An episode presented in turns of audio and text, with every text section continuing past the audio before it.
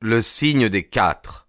Une aventure de Sherlock Holmes d'après Sir Arthur Conan Doyle.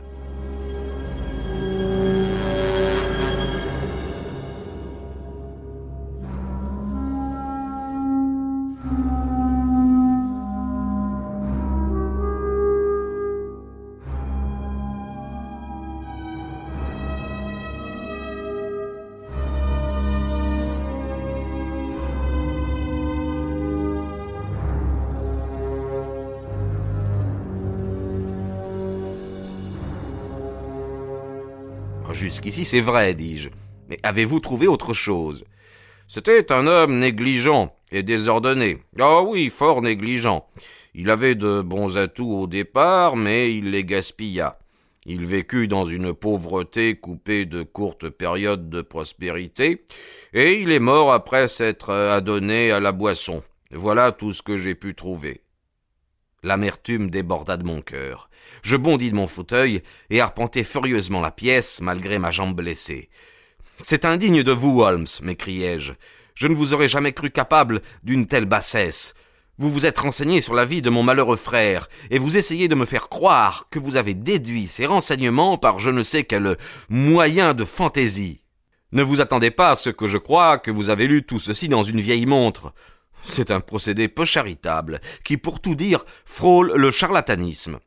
Mon cher docteur, euh, je vous prie d'accepter mes excuses, dit-il gentiment. Voyant l'affaire comme un problème abstrait, j'ai oublié combien cela vous touchait de près et pouvait vous être pénible. Je vous assure, Watson, que j'ignorais tout de votre frère, et jusqu'à son existence avant d'examiner cette montre. Alors comment, au nom du ciel, ces choses-là vous furent-elles révélées? Tout est vrai, jusqu'au plus petit détail. Oh, bon, c'est de la chance. Je ne pouvais dire que ce qui me paraissait le plus probable. Je ne m'attendais pas à être euh, si exact. Ce n'était pas simplement un exercice de devinette? Non, non, non, non, non, jamais je ne devine. C'est une habitude détestable qui détruit la faculté de raisonner. Ce qui vous semble étrange l'est seulement parce que vous ne suivez pas mon raisonnement et n'observez pas les petits faits desquels on peut tirer de grandes déductions. Par exemple, j'ai commencé par dire que votre frère était négligent. Observez donc la partie inférieure du boîtier, et vous remarquerez qu'il est non seulement légèrement cabossé en deux endroits, mais également couvert d'éraflures. Celles-ci ont été faites par d'autres objets, des clés ou des pièces de monnaie qu'il mettait dans la même poche. Ce n'est sûrement pas un tour de force que de déduire la négligence chez un homme qui traite d'une manière aussi cavalière une montre de cinquante guinées. Ce n'est pas non plus un raisonnement génial qui me fait dire qu'un héritage comportant un objet d'une telle valeur a dû être substantiel. Je hochai la tête, pour montrer que je le suivais. D'autre part, les prêteurs sur gage ont l'habitude en Angleterre de graver sur la montre, avec la pointe d'une épingle, le numéro du reçu délivré lors de la mise en gage de l'objet. C'est plus pratique qu'une étiquette qui risque d'être perdue ou transportée sur un autre article. Or, il n'y a pas moins de quatre numéros de cette sorte à l'intérieur du boîtier. Ma loupe les montre distinctement. D'où une première déduction. Votre frère était souvent dans la gêne. Deuxième déduction, il connaissait des périodes de prospérité, faute desquelles il n'aurait pu retirer sa montre. Enfin, je vous demande de regarder dans le couvercle intérieur l'orifice où s'introduit la clé du remontoir. Un homme sobre ne l'aurait pas rayé ainsi.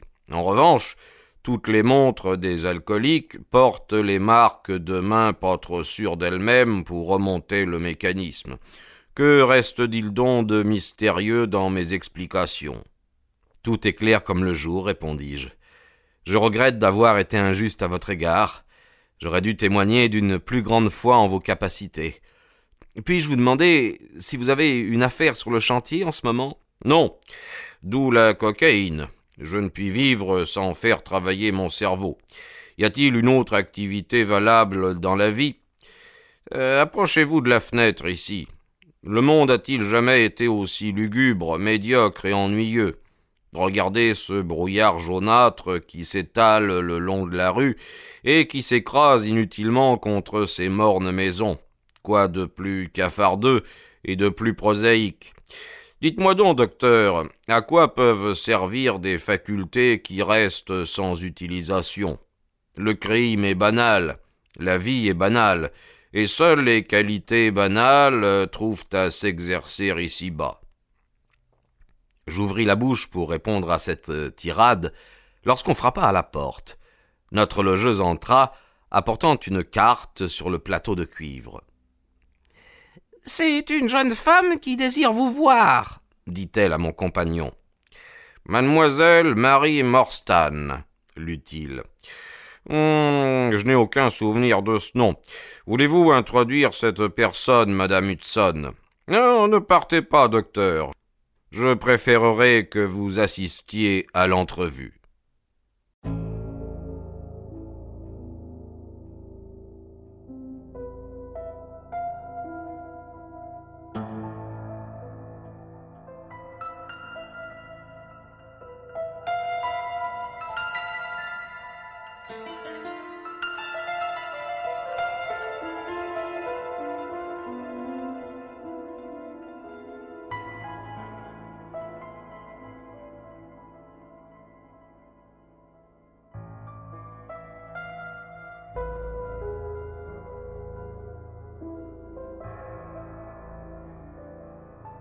Chapitre 2 Présentation de l'affaire Mademoiselle Morstan pénétra dans la pièce d'un pas décidé. C'était une jeune femme blonde, petite et délicate. Sa mise simple et modeste, bien que d'un goût parfait, suggérait des moyens limités. La robe, sans ornement ni bijoux, était d'un beige sombre tirant sur le gris. Elle était coiffée d'un petit turban de la même couleur blanche sur le côté. Sa beauté ne consistait pas dans la régularité des traits ni dans l'éclat du teint, elle résidait plutôt dans une expression ouverte et douce, dans deux grands yeux bleus sensibles et profonds. Mon expérience des femmes, qui s'étend à plusieurs pays des trois continents, ne m'avait jamais montré un visage exprimant mieux le raffinement du cœur. Elle prit place sur le siège que Sherlock Holmes lui avança. Je remarquai aussitôt le tremblement de sa bouche et la crispation de ses mains, tous les signes d'une agitation intérieure intense étaient réunis. Je viens à vous, monsieur Holmes, dit-elle, parce que vous avez aidé madame Cécile Forrester pour qui je travaille à démêler une petite complication domestique. Oh, elle a été très impressionnée par votre talent et votre obligeance. Madame euh, Cécile Forrester, répéta-t-il pensivement, oui, je crois lui avoir rendu un petit service. C'était pourtant, si je m'en souviens bien, une affaire très simple. Ce n'est pas mon avis, non. Mais en tout cas, vous n'en direz pas autant de mon histoire. Je puis difficilement en imaginer une plus étrange, plus complètement inexplicable. Holmes se frotta les mains. Ses yeux brillèrent. Il pencha en avant dans son fauteuil, son profil d'oiseau de proie et ses traits fortement dessinés exprimèrent soudain une extraordinaire concentration. Bien, exposez votre cas, dit-il. Il avait pris le ton d'un homme d'affaires. Ma position était embarrassante et je me levai. Vous m'excuserez, j'en suis sûr. À ma grande surprise, la jeune femme me retint d'un geste de sa main gantée. Si votre ami avait l'amabilité de rester, dit-elle, il pourrait me rendre un grand service. Je n'eus plus qu'à me rasseoir. Voici brièvement les faits, continua-t-elle. Mon père était officier aux Indes. Il m'envoya en Angleterre quand je n'étais encore qu'une enfant. Ma mère était morte et je n'avais aucun parent ici. Je fus donc placé dans une pension, oh, d'ailleurs excellente, à Édimbourg, et j'y demeurai jusqu'à dix-sept ans. En 1878, mon père, alors capitaine de son régiment, obtint un congé de douze mois et revint ici. Il m'adressa un télégramme de Londres annonçant qu'il était bien arrivé et qu'il m'attendait immédiatement à l'hôtel Langham. Son message était plein de tendresse. En arrivant à Londres, je me rendis à Langham. Je fus informé que le capitaine Morstan était bien descendu ici, mais qu'il était sorti la veille au soir et qu'il n'était pas encore revenu. J'attendis tout le jour, en vain. À la nuit, sur les conseils du directeur de l'hôtel, j'informai la police. Le lendemain matin, une annonce à ce sujet paraissait dans tous les journaux. Nos recherches furent sans résultat, et depuis ce jour je n'eus plus aucune nouvelle de mon malheureux père. Il revenait en Angleterre le cœur riche d'espoir pour trouver un peu de paix et de réconfort, et au lieu de cela. Elle porta la main à la gorge, et un sanglot étrangla sa phrase. La date demanda Holmes en ouvrant son carnet. Il disparut le 3 décembre 1878. Voici presque dix ans. Ses bagages étaient restés à l'hôtel, mais ils ne contenaient aucun indice, euh, des vêtements, des livres et un grand nombre de curiosités des îles Adamant. Il avait été officier de la garnison en charge des criminels relégués là-bas. Avait-il quelque ami en ville? Un seul que je sache, le major Sholto du même régiment, le 34e d'infanterie de Bombay. Le major avait pris sa retraite un peu auparavant et il vivait à Upper Norwood. Nous l'avons joint, bien entendu, mais il ignorait même que son ami était en Angleterre. Singulière affaire, remarqua Holmes. Oh, je ne vous ai pas encore raconté la partie la plus déroutante. Il y a six ans, le 4 mai 1882 pour être exact, une annonce parut dans le Times demandant l'adresse de mademoiselle Marie Morstan et déclarant qu'elle aurait avantage à se faire connaître. Il n'y avait ni nom ni adresse. Je venais d'entrer alors comme gouvernante dans la famille de madame Cécile Forrester. Sur les conseils de cette dame, je fis publier mon adresse dans les annonces. Le même jour, je recevais par la poste un petit écrin en carton contenant une très grosse perle du plus bel Orient. Rien d'autre. Depuis ce jour, j'ai reçu chaque année, à la même date, un colis contenant une perle semblable et sans aucune indication de l'expéditeur. J'ai consulté un expert. Ces perles sont d'une espèce rare et d'une valeur considérable. Jugez vous-même si elles sont belles. Elle ouvrit une boîte plate et nous présenta six perles, les plus pures que j'ai jamais vues. Votre récit est très intéressant, dit Sherlock Holmes. Y a-t-il eu autre chose? Oui, pas plus tard qu'aujourd'hui. C'est pourquoi je suis venu à vous. J'ai reçu une lettre ce matin. La voici. Merci, dit Holmes. L'enveloppe aussi, s'il vous plaît. Estampille de la Poste, Londres, secteur sud-ouest. Date 7 juillet. Mhm. La marque d'un pouce dans le coin, probablement celui du facteur. Enveloppe à six pence le paquet. Papier à lettres luxueux. Pas d'adresse. Soyez ce soir à sept heures au Lyceum Theatre, près du troisième pilier en sortant à partir de la gauche. Si vous n'avez pas confiance, convoquez deux amis.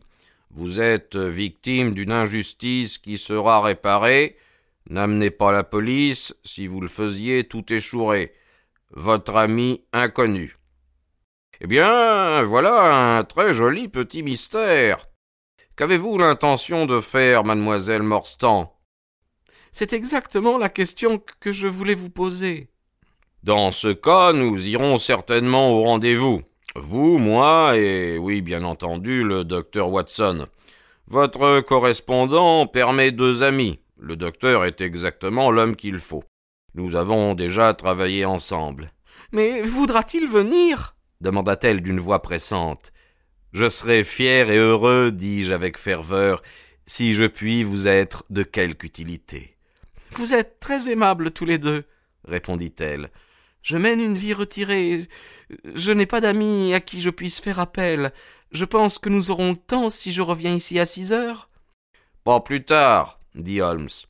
Une autre question, si vous permettez. L'écriture sur cette enveloppe est-elle la même que celle que vous avez vue sur les boîtes contenant les perles? Je les ai ici, répondit-elle, en montrant une demi-douzaine de morceaux de papier. Oh, bien, vous êtes une cliente exemplaire. Vous savez intuitivement ce qui est important. Voyons maintenant. Étalant les papiers sur la table, il les compara d'un regard vif et pénétrant. L'écriture est déguisée, sauf sur la lettre, mais l'auteur est certainement une seule et même personne, dit-il. Regardez comment le grec réapparaît à la moindre inattention, et la courbure particulière de l'S finale. Je ne voudrais surtout pas vous donner de faux espoirs, mademoiselle Morstan, mais y a-t-il une ressemblance quelconque entre cette écriture et celle de votre père? Aucune. Non, elles, elles sont très différentes. Je m'attendais à cette réponse. Eh bien, ce soir six heures donc. Permettez-moi de garder ces papiers. Il n'est que trois heures et demie et je peux en avoir besoin avant votre retour. Bien. Au revoir.